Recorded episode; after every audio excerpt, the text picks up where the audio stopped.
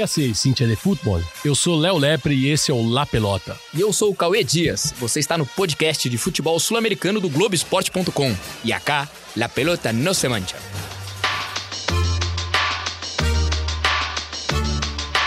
Yo me equivoqué y pagué. Pero.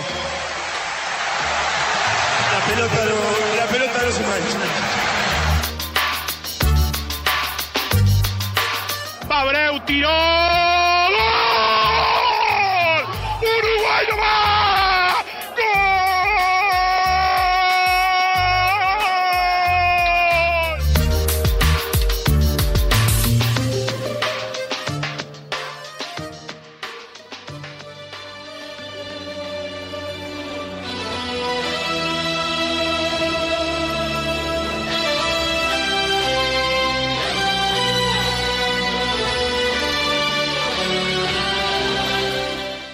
Itália 90 é a primeira memória que eu tenho de uma Copa do Mundo.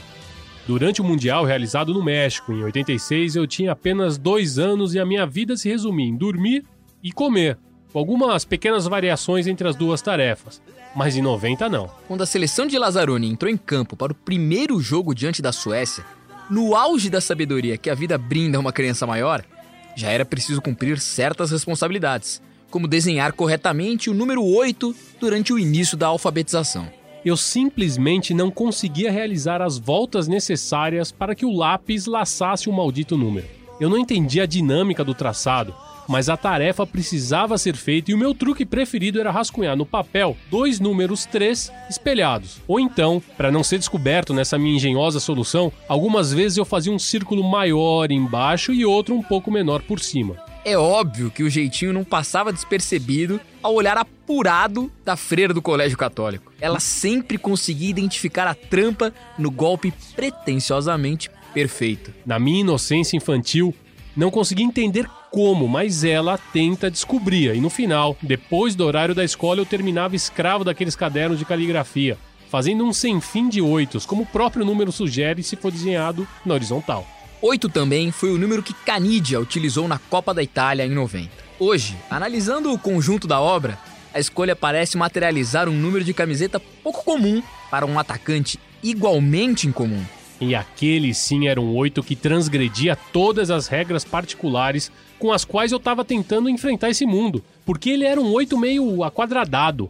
Eu sempre tinha olhado para o 8 e acho que ainda mantenho essa visão como um número puxando mais para o redondo, algo gordinho, se algum dia eu precisasse personificar ou reconhecê-lo, não sei, em uma delegacia como suspeito de um crime, por exemplo. Mas aquele 8 estampado na camiseta da seleção argentina era um 8 quadrado. Um baita choque. Tenho certeza que até pra feira do colégio também. A época, relembro agora, aos eu tinha 5, quase 6 anos, ainda era uma informação que eu não sabia exatamente como lidar, mas a seleção argentina era a atual campeã mundial e Cani o melhor amigo de um tal Maradona. Aliás, há quem assegure que Cani só foi à Copa de 90 por exigência do próprio Diego, que impressionou Bilardo pela convocação. Ele, Narigon, nunca nutriu muita simpatia por Canidia. Eu não sabia quem era Maradona, Canidia ou Bilardo. Eu não sabia onde ficava a Argentina e ignorava completamente o fato de que eles eram rivais para chamarmos de nossos. A única coisa que eu sabia é que eles eram perigosos. Pelo menos isso era o que eu escutava meu pai dizendo nas conversas pós-jogo dos adultos. E a fértil imaginação de uma criança sugeria seres com sete cabeças, cinco olhos ou doze braços. Mas, quem sabe? Eu nunca tinha visto um argentino na vida e não sabia se eles eram diferentes de nós. O lugar soava muito distante, praticamente inalcançável para mim e minhas pernas ainda tão curtinhas. Tudo absolutamente normal para uma criança que só circulava no universo limitado pelos parentes e os amiguinhos do recreio. Qualquer coisa que extrapolasse esses domínios era imediatamente considerado algo extraterrestre. Maradona. Alemão que no. Sigue Diego. Sigue Diego, pico Canigia. Vamos, Diego, lo estaban agarrando. Canigia, la ley de la ventaja. Canigia, ahora o nunca. El tiempo, Canigia, gol. ¡Gol!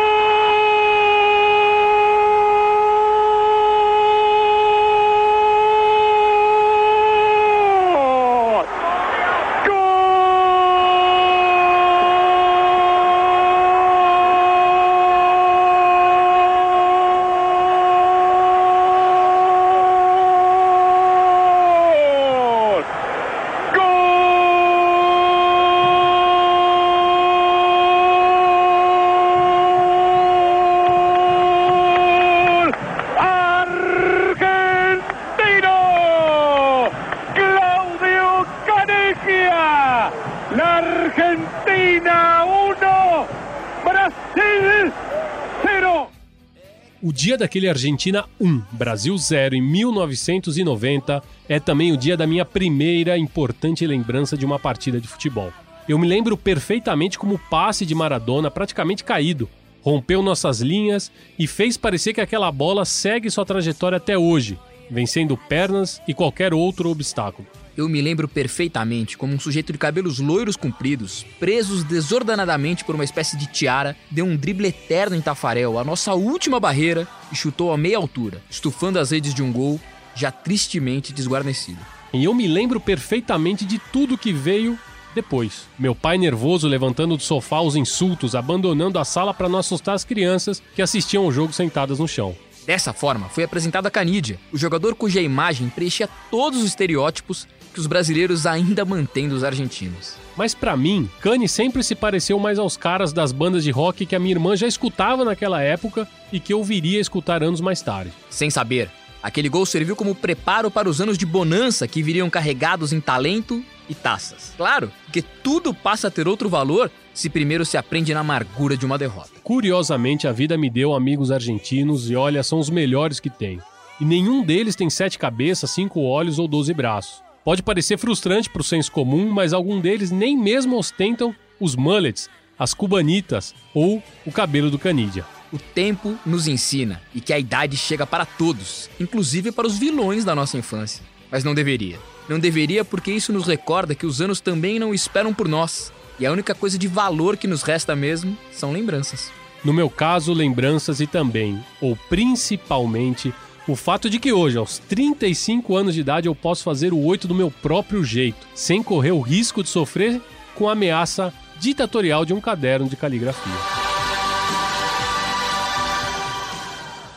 Muito bem, estamos começando o La Pelota no Semantia, edição número 16, uma edição especial, vamos comemorar uma efeméride, e que Pode parecer incrível, mas a gente vai fazer uma exaltação à derrota, é isso. O que, você lembra da Copa de 1990? Petiço Dias. Dale Colimba, é, acho que esse texto diz, é, diz muito sobre a, a memória que a gente tem daquela Copa, a gente, de uma certa forma, contemporâneo, pouca diferença de idade. É, aquela Copa é a primeira que eu também me lembro, assim, de detalhes, de, de, é, de acompanhar com, já como, já avidamente, assim, e espero que meus pais não estejam ouvindo essa versão. É a primeira Copa que eu me lembro, por exemplo, de simular, assim, digamos, é, aumentar uma, uma, uma dorzinha que eu sentia para poder ficar em casa numa manhã e poder ver o jogo da Colômbia e Alemanha, por exemplo, que o Rincon faz um empate no fim do jogo. O que, que você então, alegou naquele dia? Eu aleguei ah, uma dor de barriga ali, que no caso nem estava me acometendo, mas eu disse que não estava muito bem recuperado, que acho que era importante. E que Colômbia? E que Colômbia, que, né? Então era a primeira, a primeira Copa que eu tava enlouquecido, figurinha, é, vendo todos os jogos. E, e, e, essa memória, assim, é, a gente vai exaltar a derrota, mas vai exaltar muito essa memória e de como, é, de certa forma, como essa derrota, e isso tá já nesse primeiro texto, como essa derrota de alguma maneira construiu outras vitórias que viriam depois. É, o texto é o texto, o 8 de 90, tá lá no blog, e ele fala exatamente sobre a derrota brasileira, mas a gente tá falando uma exaltação à derrota porque curiosamente, ela marcou uma geração e é hoje a geração, é a nossa geração de quem está na casa dos 30 anos, né, do 30, 40 anos, que cresceu com as primeiras memórias de um mundial de futebol, justamente com a Copa de 90 e depois qual Copa foi menos pior, a de 90 ou a de 94? Olha, teve, acho que a de, acho que a de 94 foi menos pior. Você acha que a de 90 foi mais feia futebolisticamente? Eu acho que sim, eu acho que sim. Porque se a gente, é, se a gente pensar ali na Copa de 94, ainda apareceram alguns alguns destaques, jogadores. Eh, embora a seleção é, brasileira não tenha sido campeã, talvez com um futebol não tão vistoso. É, a própria Itália, que chegou à final, também não era um time vistoso.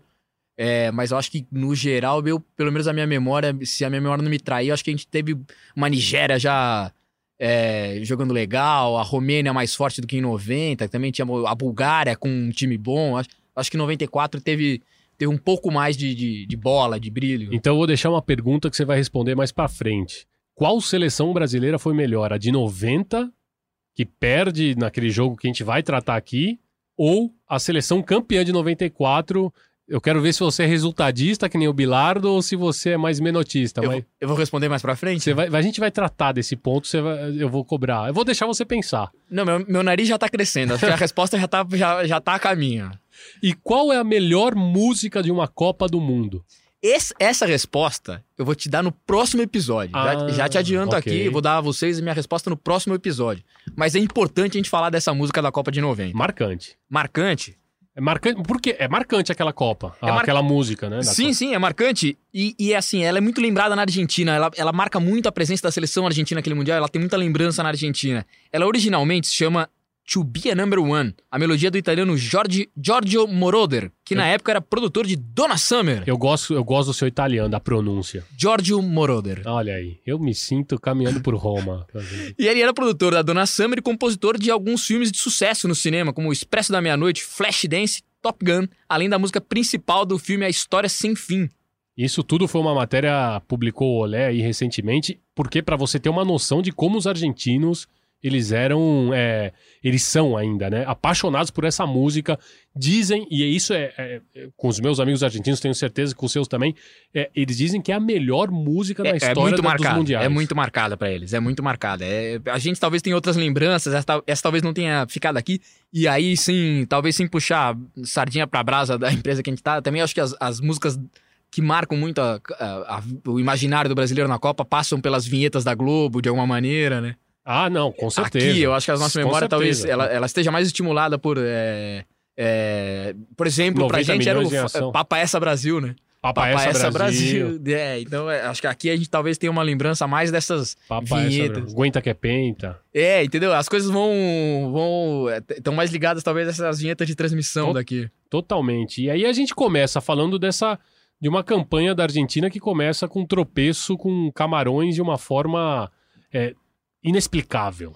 Não, é, aí, a gente falando de, de lembranças, eu lembro muito desse jogo, e pra mim, é, assim, se a Argentina não discutido, Camarões era uma, né, era, é, o que, que era aquele time? E era um time, um pouco nesse, nesse estereótipo de, de times africanos, um time que jogava é, muito duro, muito forte, fisicamente muito forte, mas com velocidade lá na frente, tentando, tentando chegar com, com velocidade contra um time argentino que era o campeão do mundo. né? A Argentina campeã do mundo e o Bilardo tinha chamado sete jogadores que estiveram com ele no México em 86, mas tavam- era uma Argentina completamente combalida, uma Argentina toda, no, como eles dizem lá, com algodones, ou seja, toda tratada meio que no departamento médico, né? Não eu- era? É, não, não é. Eles não chegavam lá com. é, embora com a- o peso de um campeão, mas não chegava lá com a, no melhor momento de nenhum dos jogadores, né? Assim, de, dos seus principais jogadores. Embora o Maradona pós 86 na Itália tenha sido fantástico, tenha sido. Talvez Os melhores anos. Os né? melhores anos Que começa em dele de 86, Nápoles. mas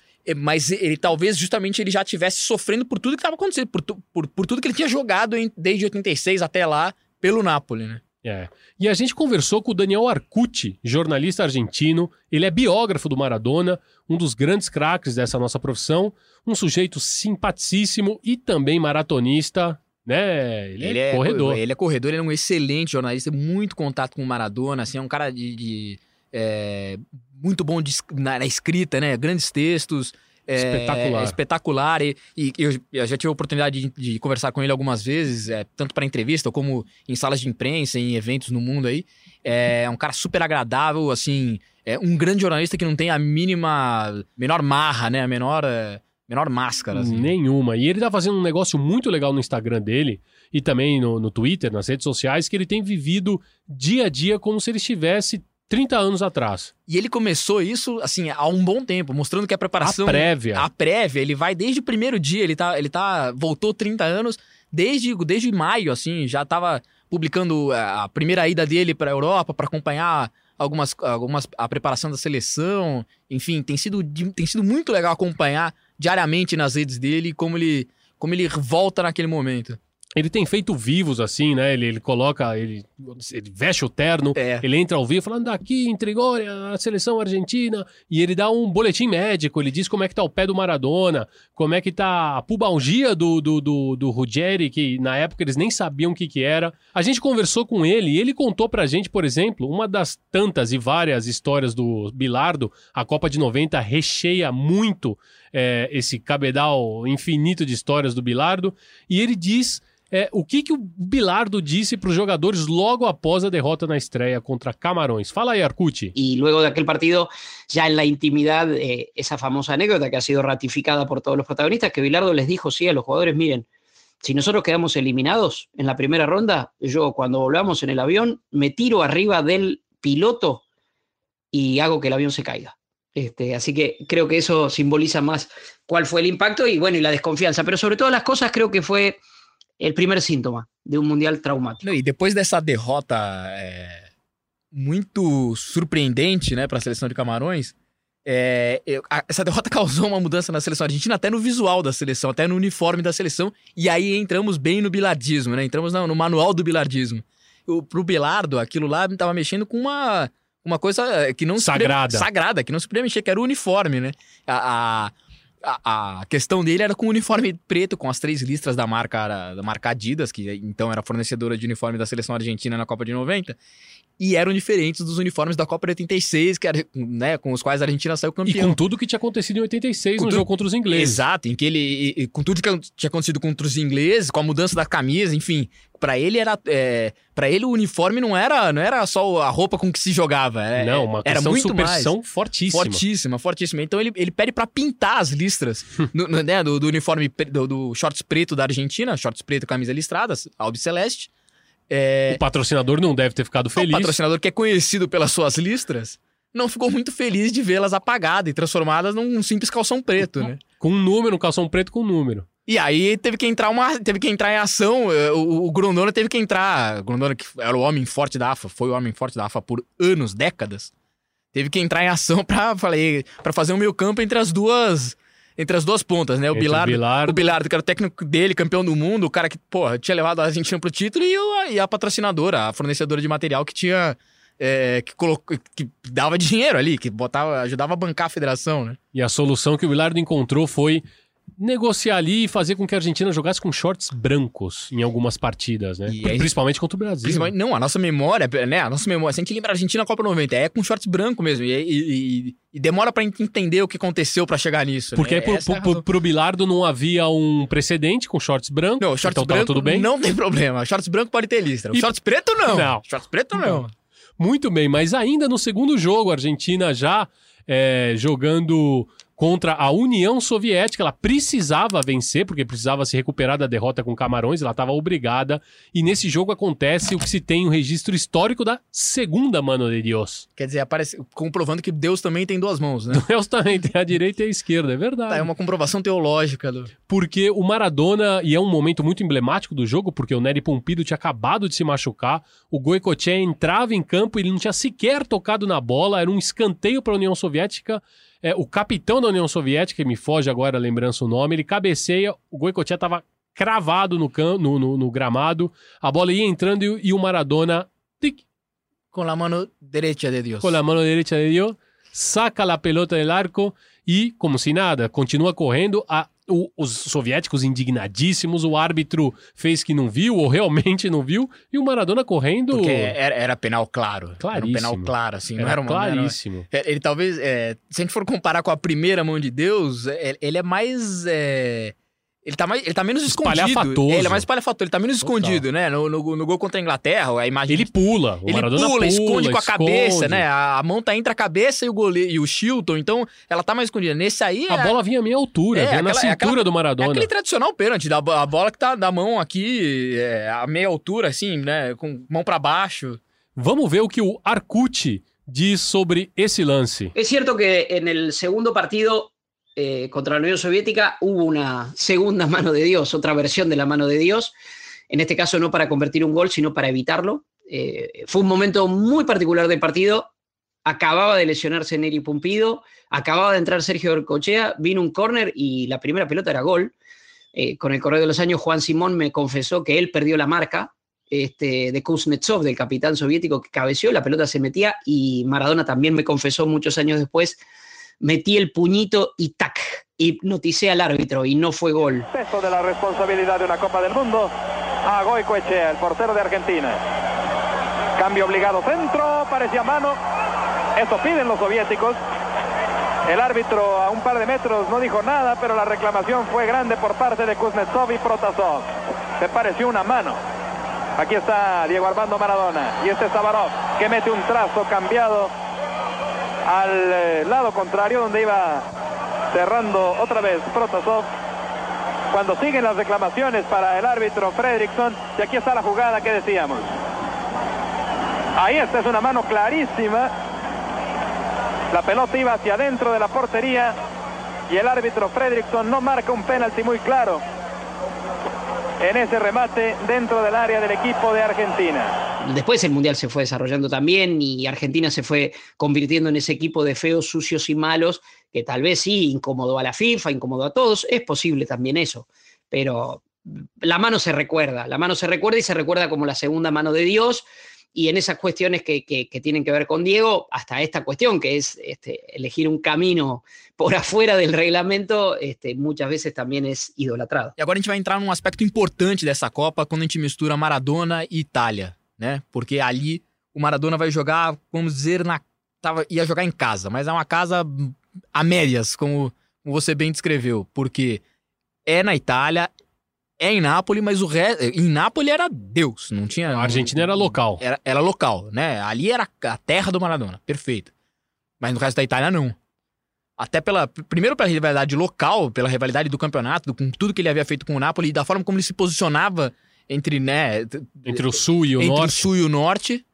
Então, e aí, ele, quando eles vão jogar contra a Romênia, que é um empate de um a um, que classifica a Itália, a Argentina como terceira do grupo, é importante lembrar, até então a Copa eram seis grupos, com quatro times, e quatro dos é, terceiros colocados se classificavam. Os quatro melhores terceiros Isso. colocados se classificavam. A Argentina classifica com a melhor terceira e vinha no horizonte ou era Alemanha ou era Brasil, né? Que era, o, era o, mais, o mais factível que viesse. Que era- seria definido mais pra frente. Mais pra frente.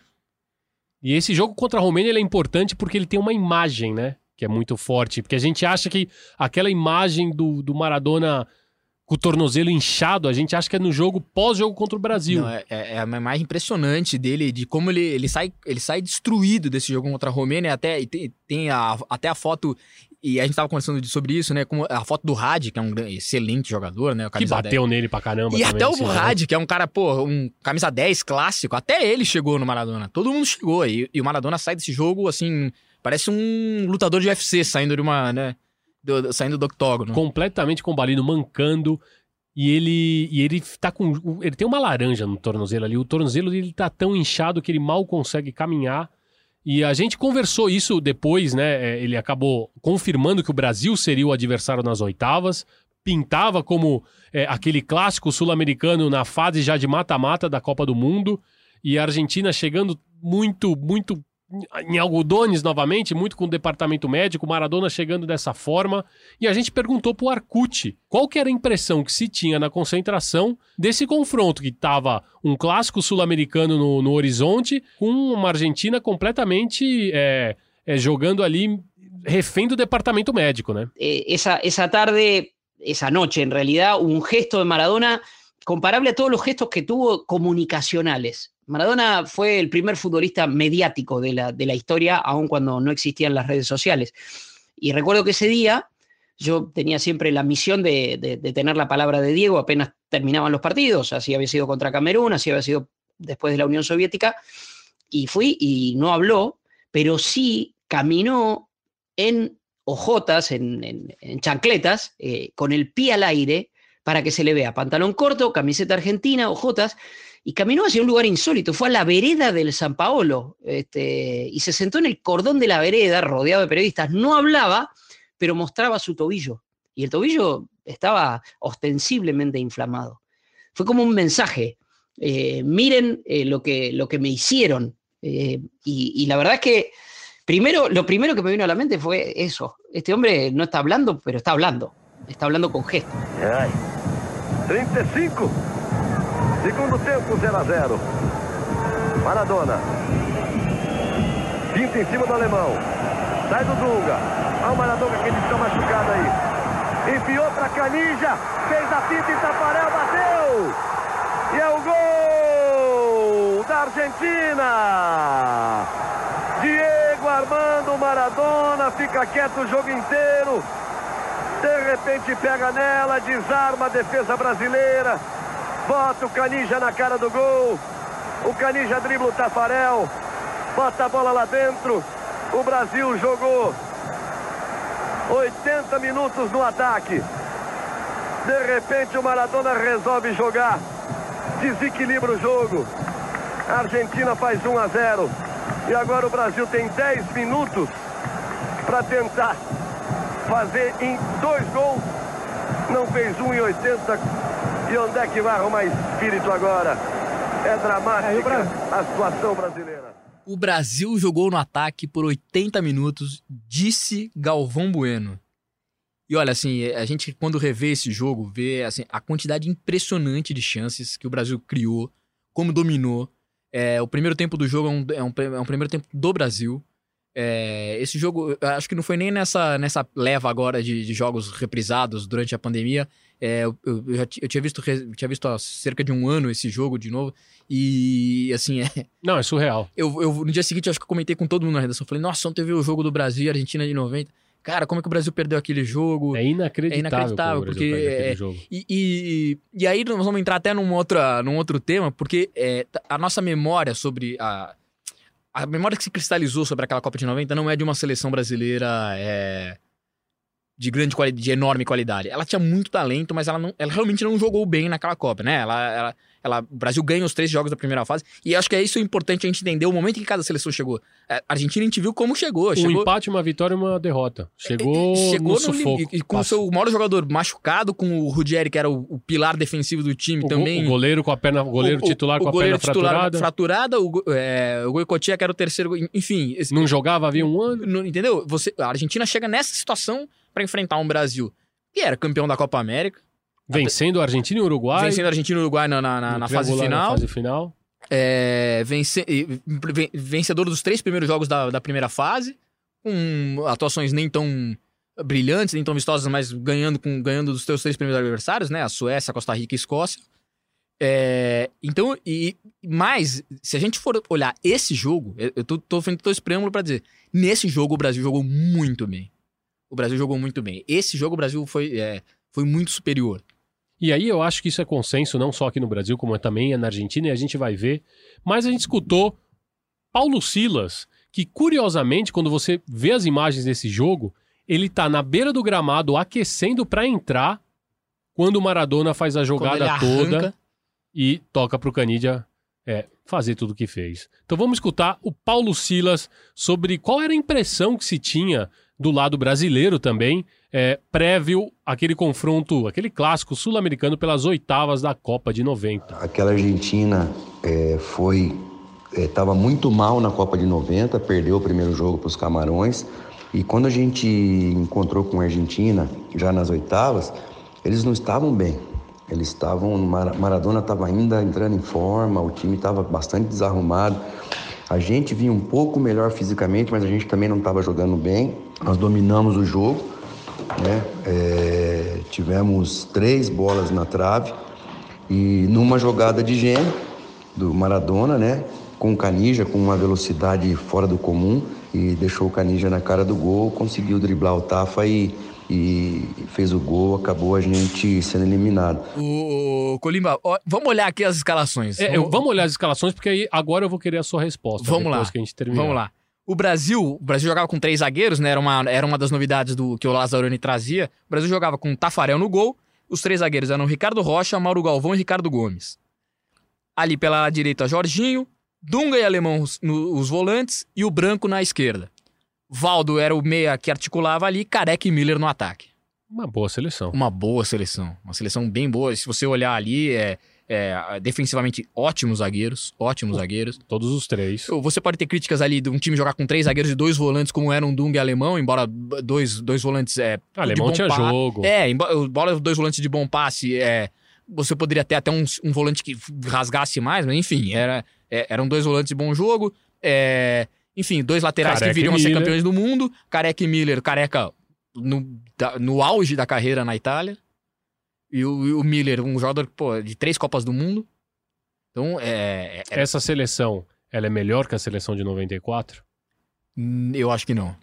Eu, eu- quando a gente olha, a gente analisa assim. Você tal, ainda acha a seleção de 94 melhor? Ah, é uma seleção que, que, que é, consegue, conseguiu. é, Resultadista. Resu- Resultadista, é, bilarismo. Por isso que eu falei que o nariz estava crescendo. Narigão. não, Narigão. tudo bem. Porque é, é difícil comparar. É que você, por exemplo, quando você vai talvez num um contra um ali, o Jorginho era melhor. O branco, o branco talvez em 90 fosse melhor que o branco de 94. Né? É, o Branco já tinha uma outra É, Copa do Mundo. Já tinha uma outra também, Copa do né? Mundo em cima, tá? Os dois zagueiros do Brasil naquela Copa jogaram muito na Copa de 94. E, embora talvez se olhasse a as carreiras elas sejam parecidas, os dois zagueiros jogaram muito. É, do, Mauro Silva e Dunga, Dunga é, alemão e Mauro e alemão e Dunga Se correspondem. se correspondem. É, Ma- Mazinho e Zinho também. o- é, é, ali, talvez, se a gente pegar a nossa tradição de meias, é, é, esses meias não são aqueles meias clássicos, aqueles 10 que a gente se acostumou a ver em seleções brasileiras. E, mas e no aí tem ataque. Bebeto e Romário, É, mas que no é, ataque ali. é, é Romeu e Julieta, é, Sabe, é, é. Fernet com Claudinho sem bochecha. Claudinho é, é tipo- é- o casamento perfeito, é, o Tom e o Jerry, é tudo. Exatamente. Vamos na tábua argentina? É isso que eu, é isso que eu acho que era importante. até fazer uma pausa pra quem tá ouvindo. Se o cara, quem tá ouvindo a gente se conseguir lembrar quatro jogadores daquela seleção argentina. Então assim. vamos lá. No gol, Sergio Goicoechea, Simon, Ruggeri, Monson e Olartico Echea, que não era lateral, mas jogou como jogou lateral nessa nessa Copa. Copa. Justi, Basualdo, Burruchaga e Maradona, Troglio e Canidia. O Canidia que ganha o lugar durante a competição. Ele não era o titular do Ele não era titular, jogo. ele vai se reafirmando, né, durante a competição, embora fosse um jogador é, de, de muita qualidade, ele não era, não era vaga, ele não era um cara garantido, não era um nome certo naquela seleção. Protegido do Diego. Protegido, tinha amizade. Aliás, é, a gente falou do número 8 que ele jogava, por que, que ele jogava com a 8? Era porque ainda era feita a numeração de acordo com, com, a- Ela- com- com o é, sobrenome, é, era um- com a ordem alfabética? Era a ordem alfabética do sobrenome, mas com exceções. Porque os veteranos campeões de, de 86 podiam escolher os números. Ah, que olha só. Então é o seguinte, os veteranos vão lá, pegam os números deles. O que sobrar, né, os que sobrarem aqui a gente mete em, eles, a gente coloca em ordem alfabética. E aí vocês pegam as camisetas de vocês. O, o que, que o Tite diria sobre isso? Mereci- Merecimento. Exatamente. Não é verdade? Exatamente. Ué, e existe também todo esse lance de que os campeões de 86, é, e o Arcute, ele vai falar isso, é, e- eles eram como uns xamãs. assim, e, e por isso que, quando eles vão se lesionando, os que vão entrando, tanto o Goico quanto o Canidia, que entram durante a competição, é muito importante, é, a- não só a forma como eles se desempenharam, mas porque eles vão assumindo protagonismo e papéis de liderança numa seleção que precisava, porque até o, o grande homem, o camisa 10, não estava 100%. Tava baleado. Tava Claro, baleado. Claro. Então vamos escutar o Silas. O que, que o Silas acha daquela seleção brasileira, se ele corrobora a opinião de El Petiso Dias. É, agora, aquele time, se a gente olhar a história daquele time, aquele time era um, um remanescente de 86, com muitos craques, né? E foi o time que em 94 foi campeão do mundo. Então, muitos jogadores que estavam naquele grupo de 90 foram campeões em 94. E também o, o Lazzaroni né, foi muito criticado é, aqui no Brasil, mas o sistema que todo, a maioria dos clubes europeus hoje, muitas seleções estão utilizando é o sistema com três zagueiros. Um 3-4-3, né?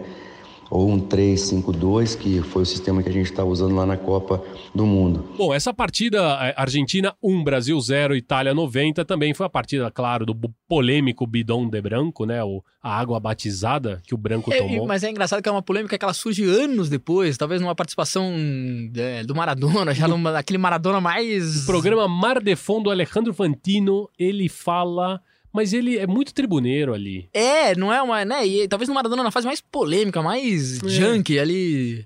Mas é que com o tempo eles foram, todos os outros protagonistas foram, Foram- dizendo foram que dizendo, havia sim, alguma sabiam coisa de alguma coisa, tal, que realmente poderia poderia ser isso, poderia ter aquilo. é, é, mas ela não é uma. Ela, ela não surge, assim, tenho bem claro na memória, pelo menos, assim, de não. Isso não era um tema, isso não era um debate, Não né? foi imediato. Inclusive, depois existe até uma, um, um, um depoimento do Bilardo é, dizendo que depois da Copa de 90 eles iriam para uma reunião da FIFA, não me lembro onde, ele estava acompanhado do Grondona na época. E o avião que vinha de Buenos Aires faz escala em São Paulo. é, entram no avião alguns membros da CBF e o Branco também estava naquele voo e que o Branco conversou com eles normalmente, Normalmente. porque à época não, não existia é, todo. Não se sabia do que estava É, acontecendo, é. ninguém tinha falado nada, não tinha essa polêmica, né?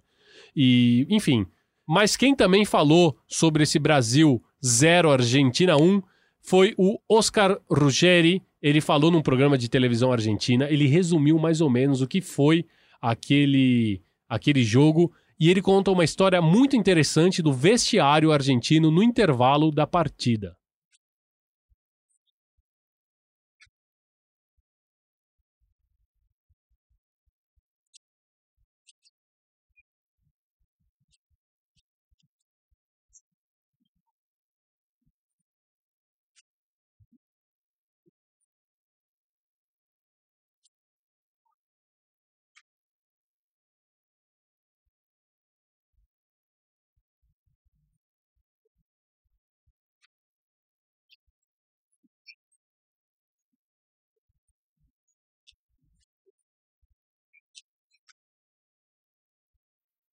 Acho que é significativo. O, o, silêncio que a gente ouviu agora é significativo do Ruggeri, porque o Ruggeri, assim, é, é, um. Ele é histórico da seleção argentina, ele é muito marcado pela seleção argentina e ele adora provocar o Brasil. Ele adora, adora. provocar o Brasil.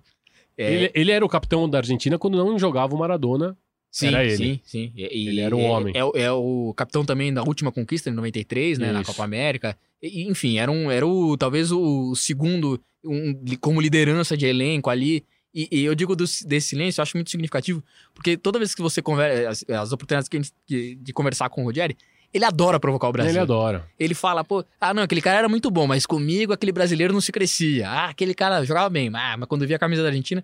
E ele reconhece que no intervalo do jogo, eles nos falavam, assim, eles estavam. É, pasmos. Passando um trator em cima deles ali. Pasmos, assim, olhando e vendo que, que como fazer, né? E aí vem a outra boa história do, do, do Bilardo nessa Copa, né? Imagina, você esperando uma orientação técnica, seu time tá tomando um vareio, você quer saber o que, que o treinador vai falar para corrigir, para melhorar aquele silêncio. O árbitro chama, você tá quase entrando no gramado. Ei, só uma coisa que eu me esquecia: se vocês continuarem passando a bola pro de amarelo, a gente vai perder o jogo. É fantástico. Né? Futebol na sua simplicidade mais extrema e mais. o Bilardo, o Bilardo que é um frasista, se não é um dos. É o melhor frasista que tem, um dos melhores pensamentos. Ele é muito. É, ele é, é, é, as filosofias e a simplicidade com que ele encara as coisas, assim, né? Como, como ele. A gente vai é, é engraçado como um ao mesmo episódio. Tempo, ao mesmo tempo, pra ele, futebol é essa simplicidade. Não, se a gente passar pro de amarelo, a gente vai perder o jogo. Ao mesmo tempo, se eu usar shorts preto com listras, eu vou perder. É, é muito louco essa cabeça, assim. Né? Mas a gente trata o Bilardo com, com esse lado. É, é, um pouco até humorístico, porque ele, ele também se propõe ele a isso. Topou, ele, ele topou, topou ao longo da carreira tipo, ser Mas é um tremendo estudioso de futebol. Não, um viciado. Co consome um viciado. vídeos de futebol. A casa dele parece que tinha um quarto que era só fita VHS. E tem o, o próprio Olartico Echea, ele diz que quando ele estava jogando no Boca, que o Bilardo tava para convocá-lo, ele liga pro Olartico Echea e disse: Você está voltando para casa? Tô, já saiu aí da Casa Marija, né? Que é o centro de treinamento do Boca? Já, já saí. Então tá bom, então é, me espera no, no, no, pedágio tal. E aí o Larticoetia vai indo com o carro, tal, não sei o quê. Quando ele passa num pedágio que é pra La Plata, se eu não me engano, ele vê o carro do Bilardo no acostamento com o pisca-alerta aceso e ele encosta atrás. E aí o Bilardo, ele fala, não, sim, doutor, o que você precisa, tal, não sei o quê. Não, é que eu tava pensando no seu posicionamento na seleção. E aí o Bilardo começa a olhar pro chão e o Larticoetia não sabe o que que tá acontecendo. E aí o Bilardo pega uma pedra levanta a pedra, vai numa parede de uma casa, desenha um campo de futebol e começa a dar uma, uma charla técnica ali de como ele queria que o Larticoetia jogasse na seleção. O cara completamente fora da casinha, né? Eu, eu lembrei de outra história é, do, do Trolho, que o Trolho é acordado às 7 horas da manhã por, por algum, alguém do staff da seleção, acorda aí, o, o Bilardo tá no campo. Aí ele, né, desarrumado, ainda desce, vai pro vestiário e tal, encontra a roupa dele, tá só a roupa dele no vestiário. Ele falou, o que tá acontecendo? Ele vai pro campo, é, é, nessa Copa, na preparação para essa Copa. Aí o Bilardo pega uma bola e isola uma bola pro outro, pro outro lado do campo. Pau, vai buscar. Aí ele vem. Vai buscar. Falou que é, são 40 minutos, assim, vai buscar, sem falar uma palavra, tá? No final, ele queria era, era, era trabalhar essa ida e vinda do, do trono, né? Essa, ó, vai lá, isso, volta aqui, volta. Quer dizer, olha a obsessão dele. Às 7 horas da manhã ele foi pro campo um, e fez o cara. Um é... dia a gente tem que fazer um especial vale mesmo, só do vale Bilardo. Mesmo, vale mesmo. Carlos Salvador Bilardo é, é, um, dos, é um dos grandes, se não o maior técnico argentino. Então você é bilardista, você não é menotista. Cara, essa, essa, é, uma, essa é uma questão. Eu sou. É, eu acho que eu, eu, eu, tendo ao bilardismo, embora eu goste de futebol bonito, eu, eu tendo ao bilardismo. Se futebol bonito é bom quando a gente ganha. Exatamente, eu também acho que eu sou 100% bilardista, esse negócio. Mas vamos ver o que o Arcute fala sobre a impressão que se tinha, até da própria imprensa argentina, daquele jogo, estando no estádio quando a Argentina ganha de uma forma surpreendente de 1 a 0 do Brasil. El partido contra Brasil, el, el recuerdo que, que, uno tiene de estar en la cancha, sobre todo de ese primer tiempo, es decir, esto es imposible, o sea, no, no, no hay manera de sostener esto. Era un asedio constante al, al arco de, de, de, Goicochea, con pelotas pegándose en los palos, muchas llegadas y de Argentina, del medio para arriba, nada. Diego con el tobillo como lo tenía, eh, Cani, Canilla aislado, poco juego del equipo, muchos pensando en, las marcas y, las marcas no se encontraban. Ese primer tiempo es tal vez uno, uno de los bailes más grandes que, que Brasil le, dio al seleccionado argentino. Eu joguei com o Ruggeri eh, no São Lourenço e depois conversei com ele, conversei com o Canidia, eles não esperavam. É, que eles iam conseguir equilibrar aquele jogo no segundo tempo e, e conseguir eliminar o Brasil. Mas tudo isso é parte é parte da, da experiência, né? É, o que ficou marcado daquele jogo, né, depois que eu fui para a Argentina, e os comentários que a gente ouvia sempre, era que realmente a Argentina levou um baile aquele dia e que nós merecíamos a vitória, né? E o gol, Capo, o gol. O gol, ele fala muito sobre a forma como, como o Canidia, ele era muito resistido pelo Bilardo, e agora acho que vale a pena a gente entrar no porquê, porque ele achava que o Canidia, ele era um jogador que era desatento, que ele, que ele que ele não prestava atenção, que ele não se dedicava ao jogo. E esse gol fala exatamente ao contrário, porque é uma questão de posicionamento que o Canidia tem, uma leitura de jogo que, fantástica. Fantástica. Além, claro, da habilidade e da velocidade que o Canidia teve para concluir a jogada, ele entendeu perfeitamente como o Maradona arrastava a marcação toda para o lado direito e abriu para o lado esquerdo. Não, e, e, você, quando, quando você revê o lance, você vê como realmente a, a, marcação vem vindo e ele vai abrindo, ele vai entendendo onde é o lado dele, além do, do gesto técnico do gol, que é, é, é, Embora, apesar do passe magistral do, do Maradona, não é um gesto. É, não é um gol tão fácil. A forma como ele conclui, como ele escapa do Tafarel, com velocidade, como, né? É, também tem uma. Também tem uma é, uma habilidade dele ali, tem uma, um gesto técnico interessante dele ali. Então, com certeza, esse foi um acerto do Maradona em bater o pé e resistir. E esse gol em específico, o Arcucci ele define de uma forma bem interessante, que ele disse que é, é, a Copa de 90 da Itália ela faz parte de uma coisa que ele chama de Santíssima Trindade Maradoniana. Vamos escutar essa definição nas palavras do próprio Arcucci. Esse partido, eh, a ver, yo digo el gol de Maradona, porque un poco es de él, pero es el gol de Maradona y Canilla, forma parte para mí de la Santísima Trinidad de la iconografía maradoniana. Eh, la Santísima Trinidad son los goles a Inglaterra, la copa levantada en México 86 e el gol de Cani e de Maradona a Brasil. A gente ouviu aí o Arcute falando e acho que vale pontuar que o Arcute, é, a gente já falou isso no começo do programa, ele tem um, ele é, ele passou natais na casa do, né, já passou Natal na casa do Maradona, é, é um é, biógrafo do Maradona, é um dos jornalistas mais próximos dele. Então, quando ele, quando ele fala dessa Santíssima Trindade, nós estamos falando de alguém que estuda a fundo o assunto. Não, estamos, claro. não é um achista do assunto. Ele é o, alguém que especialista é, é, nisso. Quem guarda o Santo Sudário em casa. É, exatamente. Assim, nós estamos lidando com alguém, com alguém forte da igreja aí. Não é qualquer homem. E, né? e bom, esse jogo, depois dessa vitória sobre o Brasil, a Argentina avança, vai para as quartas de final. E aí começa a aparecer um personagem importante daquela Copa do Mundo, importante, é, começa a se destacar ainda mais, um personagem importante da, da campanha da Argentina, que foi fundamental na classificação contra a Yugoslávia, que é uma classificação que vem na, por pênaltis, que é o Goicoechea. E aí vale, vale a gente pensar, um, é, vale a gente recordar um pouco como, como o Goicoechea chegou ao gol da Argentina, né? A gente vai lembrar ali, em 1986, a Argentina tinha sido campeão com o Pumpido como goleiro titular e o Islas, que era o goleiro reserva, que era um, um e, e, era uma rivalidade, assim, eles não se falavam. Não se davam. Eles não se falavam, assim, era... Mas o, Isla, o Islas, ele parece ser um cara meio complicado. O Islas, o tempo inteiro, a carreira dele é marcada por... É, Exato. Por complicações Foi auxiliar do Maradona por, por, por, por uns por, bons por uns anos. anos. É, é, é um cara... É, passou por, por diversos elencos, sempre com, né... É, é um cara provavelmente difícil de trato, assim. Ele era... Ele dava entrevistas na imprensa dizendo que não entendia porque o Pumpido era titular, ele era reserva. E o Pompido dizia, bom, passaram outros treinadores, passam e eu, e eu sou titular. Então alguma coisa tem aí. Então, pra- pra- esse era- é- é- essa era a relação do goleiro titular e reserva em 86. O Islas, quando pergunta, o Islas pergunta pro Bilardo se ele vai pra Copa do Mundo de 90, se ele vai ser titular, desculpe, na Copa do Mundo. Bilardo deixa claro que não, que vai ser o Pompido e fala, então não quero ir pra Copa. Olha, olha, olha como era essa relação deles. O, o Goicoechea, que era o terceiro goleiro, tava em inatividade. Isso. Tava parado um ano, ele tava assim é, e, jogar. e todos eles, e todos eles circularam pelo River em algum momento Isso. ali, né, naquela prévia da Copa, né? E, e aí o Goicoechea, que era o terceiro goleiro, vai como reserva.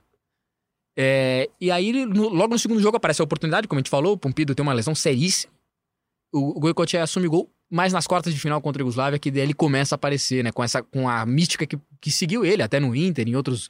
é, e, nos clubes em que ele atuou, mas ela nasce, ela Porque- fica muito forte nessa Copa, porque, é do pegador de pênalti. É o né? pegador de pênalti, porque.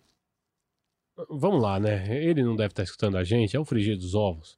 Era um goleiro bem mais ou menos. Era um goleiro médio, não era um Bem goleiro pra ter a. Com diversos problemas na saída do gol. Cruzamento, Sim, ele ficava completamente perdido. Mas era um goleiro que fez uma. criou uma mística. Acho que até pela personalidade também, né? É, um- é- é um cara. é, acho que soube se vender, assim, não, não no mau sentido, não era. Não, não digo isso, Não, não, digo não, isso como não. crítica, não. é. Claro que não. Mas ele, ele, ele soube. Ele soube. é, até pelo, por se expressar bem, não à toa, hoje é apresentador de televisão, é um, é um comunicador e excelente comunicador. Mas eles. é, acho que isso ajudou a construir também a. Mas nada aconteceria se não fosse o Wicocek que pegou os pênaltis que pegou na Copa do Mundo. E principalmente. E aí começa nas oitavas de final contra a Iugoslávia, nas quartas de final contra a Iugoslávia. Quando o Maradona perde pênalti na, na decisão por pênaltis, né? E o Goico salva a pele dele. E o Goico salva a pele dele. E uma coisa interessante, Capô, é que pesquisando até, né, a gente estava lendo essas histórias e o Bilardo chegou a cogitar José Luiz Tilaver para ser o goleiro da seleção argentina. Não para ser o titular, mas ele queria o Tilaver no, no time. Porque, e aí, assim, aí acho que até os mais ávidos consumidores. Quem é o terceiro goleiro daquela seleção naquela Copa? Quem é o terceiro goleiro da seleção? Argentina naquela Copa. O terceiro goleiro era o Goico. Que não, depois então, ele mas, vai... que vai. Não, mas quem é convocado? Quem é convocado como terceiro goleiro? É, quem é o, o te- goleiro que vai. O terceiro goleiro da Argentina. Vai, vai Pumpido, Pumpido, Goico. Goico.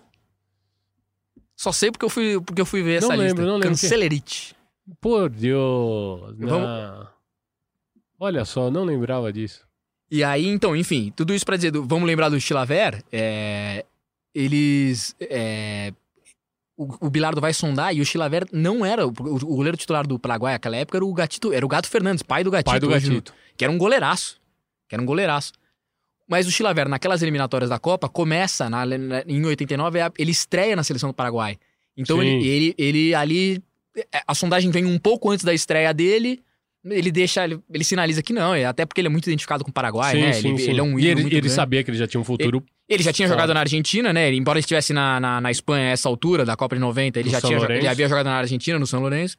É, ele, é, ele é sondado, mas ele abre mão. Mas, é, e tudo isso pra gente ver como, como, era um, como havia um problema ali de goleiros na Argentina, né? Como era uma. É, e o Bilardo tava encantado com o jeito que o Tilaver jogava, ele tava encantado com a habilidade do Chilaver e ele tentou levar, mas o Chilaver não quis e foi um negócio bom pra todo mundo também, né? Foi um negócio Porque- bom pra todo mundo. Porque o, o, o Tilaver depois teria um bom futuro na, na seleção paraguaia. É, o Bilardo ficou satisfeito com, com, com o desempenho do Goico naquela Copa. E o Goico, que tinha um costume meio duvidoso, ele urinava no campo de jogo porque ele acreditava que aquilo trazia sorte. Inclusive, ele fez isso também no Mundial da Itália. Vamos escutar ele reconhecendo isso para o canal Telan. Empecé a, a darle forma a lo que había soñado toda mi vida, que era jugar una Copa del Mundo y tener protagonismo. La cábala de hacer pis por necesidad, porque tenía ganas de hacer pis y no puedo dejar el campo de juego. Entonces tenía que hacer en algún, en algún lado. Y estaba, no puedo dejar el campo de juego, tiene que ser dentro del campo de juego. Nessa sonora, enquanto rolava a sonora, o Capo me mostrava a convocação de Fabian Cancelleriti. É impressionante, eu não lembrava realmente. E aí, e assim, outro detalhe que eu, não, que eu não lembro, e aí eu fui ver uma foto é, dele em campo, ainda sem trocar. Depois da contusão do Pompido, a Argentina consegue inscrever Ángel Comiso.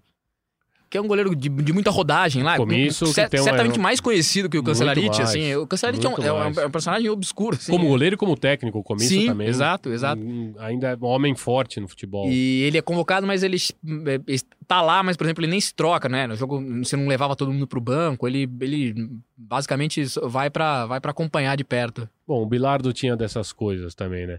Bom, e finalmente é, chega aquele que foi, talvez, para muitos, é, o principal jogo da Argentina naquela Copa do Mundo, duelo de semifinal contra a Itália em Nápoles. Se você pudesse escolher o roteiro, assim, a, a primeira locação que você faria, eu falo, eu quero fazer esse Argentina e Itália em 1990, eu quero que seja no estádio São Paulo, porque você não pode escolher outro lugar pra fazer o Maradona enfrentar a Itália. E o Maradona chamou a torcida pro lado Chamou a torcida pro argentino. lado argentino. Sim, porque é, ali. Eu eu fico pensando o que era o que passava na cabeça de um napolitano naquela altura, diante, diante do, do- do chamado divino de Diego Armando Maradona. É, e, e aí, usando muito, né? é, ele sabia o, o- qual era o, o- o ponto de atrito entre napolitanos e o resto da Itália, É, né? E o norte da Dedo Itália. na ferida direto. Dedo na ferida direta, exatamente. Ao é, né, mostrando sempre o desrespeito que o norte da Itália tinha pela, pela região sul da Itália, muito simbolizada por Nápoles ali. É, e, e como ele, e como ele aponta isso, né? Abre aspas para Maradona. Napolitanos, a Itália considera vocês africanos durante 364 dias e amanhã eles querem que vocês sejam italianos um dia por ano. Apenas em um dia no ano eles querem que vocês sejam italianos. Aí, é- Como as- assim, é uma, uma frase fortíssima. a decisão né? eu deixo para vocês, depois É, ele ainda é. teria dito, né? É, exato, exato. E, e é- acho que isso é, mostra como ele também. E, e- e de verdade, conhecendo o Maradona, eu acho que não tem só uma esperteza. Conhecendo, é, o- a gente vem Claro, tudo que claro, ele faz. claro. é, de verdade, é, tem um fundo de. Não é, não, é, não é só trazer a torcida pro lado, não. É, é um sentimento dele mesmo, de. de, de, pô, é, de sempre lutar, né? Ele, ele, ele às vezes luta contra moinhos de vento, mas nesse caso ele, os moinhos estavam lá mesmo. Eu concordo, eu também acho que ele não estava tentando tirar proveito É, de uma era uma- situação ou de uma idolatria. É porque ele falava, poxa, tamo junto, eu, eu estive com vocês aqui, tô com o Napoli, vocês podem retribuir isso um pouco pra mim e isso vai ser uma aliança eterna, vai ser eternamente Maradona, Nápoles, é, Argentina, Nápoles, como de fato é, mas aquele jogo foi um... Foi um... É, talvez o, o casamento foi eterno, mas teve um. Eles, eles tiveram que dar uma pausa ali, né? Ali Um- foi dar, uma- dar um tempo na Eles relação. deram um tempo na relação.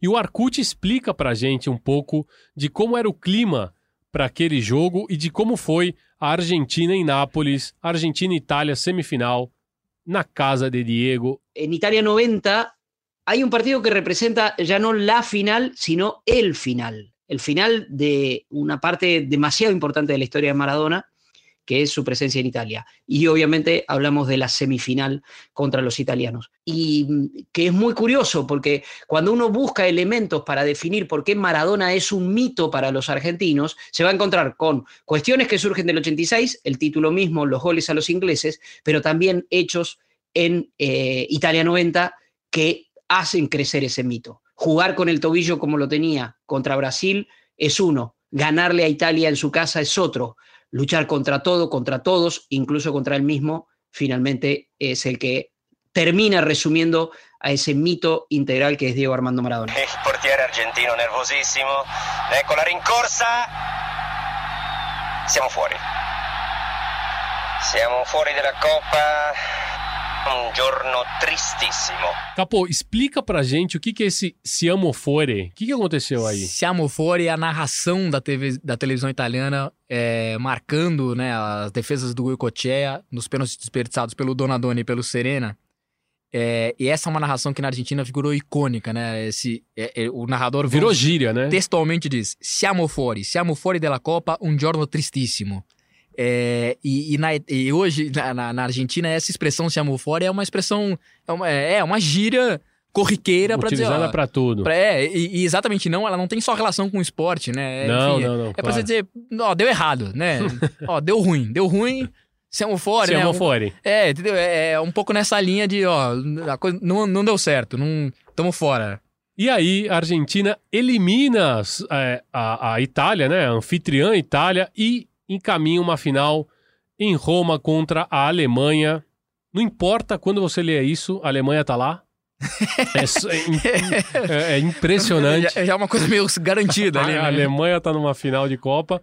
E aí tem um momento emblemático, porque é quando soa o hino nacional argentino, no Estádio Olímpico de Roma, a câmera vai- vem passando, tá tocando o hino argentino, uma vaia impressionante, o hino argentino completamente tapado por vaias, e o Maradona, que sempre soube ser um jogador midiático, parece que ele espera exatamente o momento, ele era o capitão, A câmera vem correndo, né? a câmera vem passando de um a um quando para nele, ele olha para os lados e é, assim, é labial, ele grita, claro, vocês não, a gente você não consegue escutar, mas você vê na, na, na- você lê o lábio dele, ele manda aquele hijos de ta-", ou seja, ele ele cobra uma revanche ali, né? Ele tá indignado. Ele tá indignado, pelo, pelo- acho que é pelo tratamento, né? Por entender por que isso comigo, né? Porque claramente, e na verdade a Argentina vinha de uma eliminação. Ele, eh, acho que isso também é reflexo de tudo que ele havia dito na semifinal, na, na prévia da semifinal. Quando você vem pra Roma, é, o, o cenário é outro, né? capital do país. É, capital do país, é, ele né, representativo de tudo aquilo que ele diz. É, se, se você, quem, quem maltratava os, os, os napolitanos? Claro, muito do norte, Turim, Milano, mas. É, E com Roma- toda a rivalidade que existe entre E- Roma e Nápoles. Exato, e com toda. Exato. E com- Entre os times. entre os né? times, e com tudo que é aquilo que ele representava pro Napoli, que era um time pequeno, e com ele o time vira o maior time da Itália, vira é, é, ca- campeão italiano, é, Copa da UEFA, enfim, é com tudo aquilo que ele trouxe pro Napoli e como ele acendeu essa rivalidade. E, e ali acho que ele se, é um pouco de indignação dele, não é possível, ele falou, não é possível. O que, que, que é isso?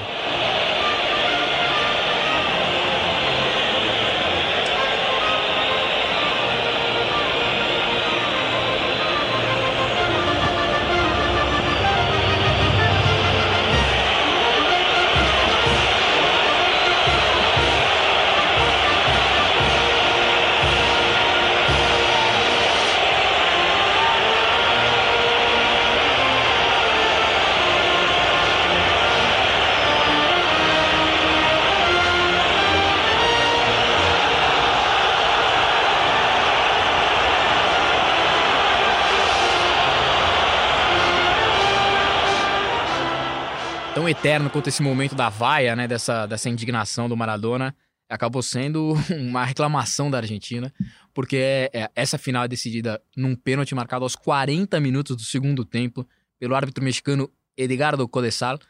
Na e, e, assim, é, Que teve muita coragem de marcar aquele pênalti. Teve muita coragem e eu diria, ele teve mais coragem que convicção, eu Eu- acredito, viu? Porque Ele teve mais vontade. ele teve mais né? vontade, não foi coragem, é é verdade. Ele teve mais verdade. vontade, ele tava louco pra apitar, porque, vamos lá, é um pênalti, pra se dar um pênalti aos 40 do segundo tempo. Numa aí, final de Copa do é, Mundo. não me vem, ah, a lei vale pra todo mundo. Não vale, nesse caso Nossa. não. Aos 40 do segundo tempo, numa final de Copa do Mundo, Só você se tem. ele puxasse um revólver O cara, tem, é, o cara tem que. Olha, e se tiver registro, se tiver porte de arma, ainda dá pra conversar. porque aos 40 minutos do segundo tempo de uma final, é um pênalti. É uma dividida ainda da área, que eventualmente na, na, no- na sua pelada de domingo, você cair, agora o cara dá o pênalti e vai lá. Na final da Copa do Mundo me pareceu assim, um, é, um- ele tava com muita vontade de apitar mesmo.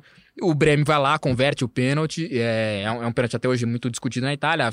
É, o- na Argentina, desculpe. O jogo, o jogo em si não foi uma grande final, né? Acho que isso também Não, não, não. representa um pouco daquela, daquela Copa. É um jogo de poucas, de, nem tantas oportunidades. A Argentina reclama vários pênaltis que, que É, acha que- que foi é, é, é, prejudicado. há uma, há uma reclamação geral sobre essa arbitragem e ela culmina com, com esse pênalti. É, Inclusive é outra gíria na Argentina também, né? Por, se, se você é ladrão, se você tá, sei lá, roubando alguém ou tem alguma. Você divide mal uma conta e você tá saindo beneficiado financeiramente. Ele diz, "Mas, pero que sou? Codessal?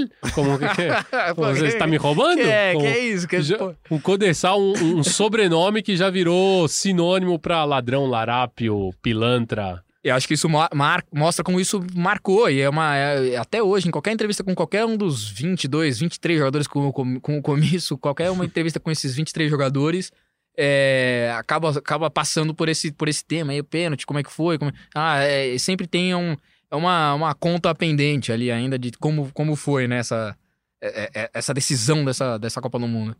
E dentro dessas diversas frases e pensamentos bilardistas, né, tem um que é que é bilardo por excelência. O Maradona também chegou a reivindicar a autoria, que é esse negócio de que do segundo ninguém se lembra, né? Ou seja, do vice-campeão ninguém se lembra. Né? A, e daí, a frase, a frase é, é muito. É, é, é, é, né, a frase. Vocês sabem quem foi o segundo em pisar na América? Não. Então não importa o segundo, né? é Bilardo, né? É Bilardo, assim, do segundo ninguém se lembra. Do segundo, é, ninguém se lembra. E é curioso porque, na verdade, dessa Copa todo mundo se lembra quem foi do segundo. Ele foi. Ele se desmentiu, né? Assim, a ele seleção se dele, tudo, tudo, tudo isso que envolveu a seleção argentina até essa, até essa final. E aí acho que vale a gente pensar. É, como, acho que, vamos ouvir o Arcute primeiro falando sobre o, o que ele, como que, é, como que isso ficou marcado na, na, no imaginário argentino. O Mundial de Itália 90 vale tanto como una Copa del Mundo y cuando uno lo recuerda 30 años después como lo recuerda, evidentemente hasta desmiente una frase que Bilardo hace suya, que Maradona también, del segundo nadie se acuerda, y sin embargo todos se acuerdan de eso. Mateus, se viene el capitán Mateus, allí se fue la atención, fue hay tiro penal favorable a Alemania. El que hubo infracción de Sensini. Hay tiro penal cuando le quedan 6 minutos. 50 segundos al partido. Favorable a Alemania Federal. Ahí viene el pase, muy bien colocado. Marca Sensini. Se cayó solo, Marcelo. Me da toda la sensación.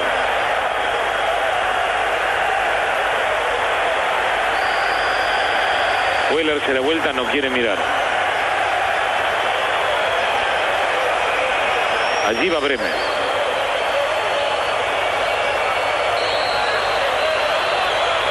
Bremen, gol. Gol de Alemania. Andreas Bremen. A los 40 minutos del segundo tiempo, Alemania 1, la Argentina 0, Alemania Federal se está clasificando campeón del mundo. Já, já caminhando agora pro final, Capô, é. Vamos fazer uma. Agora, eu, normalmente você me traz as perguntas, eu vou te trazer. Você acha que essa. É, em termos de vice-campeonato, qual vice-campeonato para a Alemanha é mais lembrado na Argentina? É, embora o, outro, o, o, de 2014 seja recente. Qual mais. É, é 90. Co como você encara essas duas. Eu acho que tem várias questões. Eu acho que, primeiro, é 90 por uma questão geracional.